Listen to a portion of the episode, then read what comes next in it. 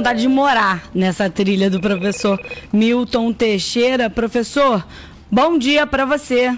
Bom dia, Agatha. Bom dia, Pinho. Bom, Bom dia, dia, ouvintes.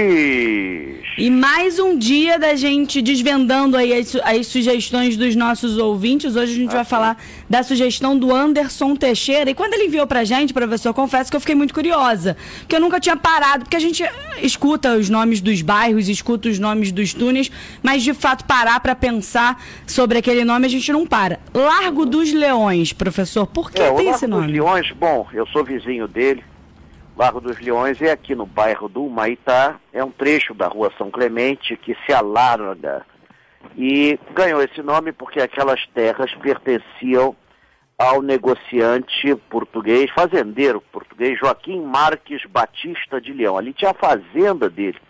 Ele fez o Largo dos Leões, abriu a, a, em 1826, abriu a Rua Marques em homenagem a ele mesmo, abriu a Rua São Joaquim em homenagem a ele mesmo, que hoje é a Rua Voluntários da Pátria, e abriu a Rua Real Grandeza, também em 1826, em homenagem a D. João VI. Foi a única concessão que ele fez. E aquelas terras foram leiloadas e tudo mais. As palmeiras que estão lá e que dão a, a marca registrada do bairro foram plantadas na fazenda do, do comendador Oliveira Roxo, Barão de Oliveira Roxo, que tinha ali uma mansão gigante. Olha, ninguém tem consegue imaginar, ali tem uma mansão gigante, mas o largo todo era ocupado por uma única casa. Que doideira. Na entrada desse palacete, tinham dois moirões assim, com dois leões de ferro fundido. E o povo começou a chamar Largo dos Leões, Largo dos Leões. Nesse largo, já ocupado por casas comuns, em 1904 e não 1908, como está no Google errado, um grupo de adolescentes fundou o Eletroclube. O Eletroclube, em homenagem à novidade da eletricidade. O Eletroclube, que era um clube de futebol.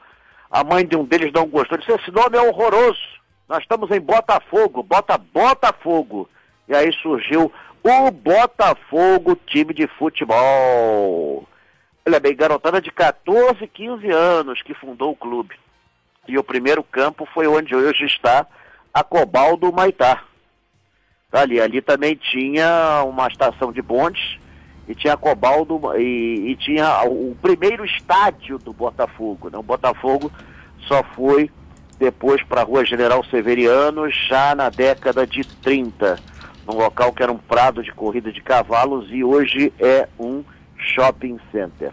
Hoje o Botafogo está lá no Engenhão, bem distante, próximo, aliás, do bairro do Caxambi, que seria o segundo assunto que não dá tempo para falar hoje. Já vamos emendar então, professor, rapidinho, no Caxambi, que é a sugestão da Ana Tereza Teles. É, o Caxambi era, acredite se quiser, Caxambi, o nome é indígena, quer dizer mata, mata verde. vai lá para procurar a mata verde. Tem nada, mas já acabaram com a mata há muito tempo. Ali era uma, ali acredite se quiser, não era uma fazenda, era uma aldeia que era explorada pelo empresário é, Lucídio Lago, que tinha uma empresa de bondes que passava por ali. Depois passou, é, passou a linha férrea auxiliar e graças à proximidade com outros bairros, é, o local ficou assim comercialmente muito importante, ganhou linha de ônibus, metrô, tem a estação Maria da Graça, a Supervia, é a Avenida Governador Carlos Lacerda, o Túnel Noel Rosa, a Avenida do Helder Câmara. E lá você tem o Norte Shopping, você tem vários supermercados. Caxambi está disputando com o Meyer e se tornando assim um grande centro comercial próximo ali, mas já no Engenho de Dentro, é, bem próximo, dá para ir até.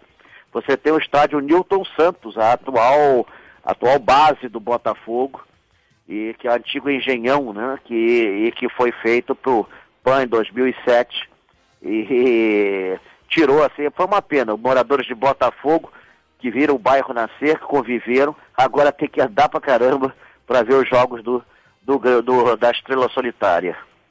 Aí, professor Milton Teixeira, mais uma vez dando uma aula sobre os bairros aqui é, do Rio de Janeiro. tem nosso passeio Opa. virtual pela Band provavelmente é uma grande probabilidade de ser ainda virtual, porque a presença de um grupo assim atrapalha. Existe um estudo para a gente fazer um passeio a pé num ambiente fechado, com um grupo limitado, mas independente disso, o certo é que vai ter passeio virtual dia 30, provavelmente nas cidades históricas de Minas Gerais. Opa, maravilha. maravilha. Professor Milton Teixeira que volta na sexta-feira que vem. Obrigada, professor. Um beijo e até a próxima. Obrigado, até a próxima.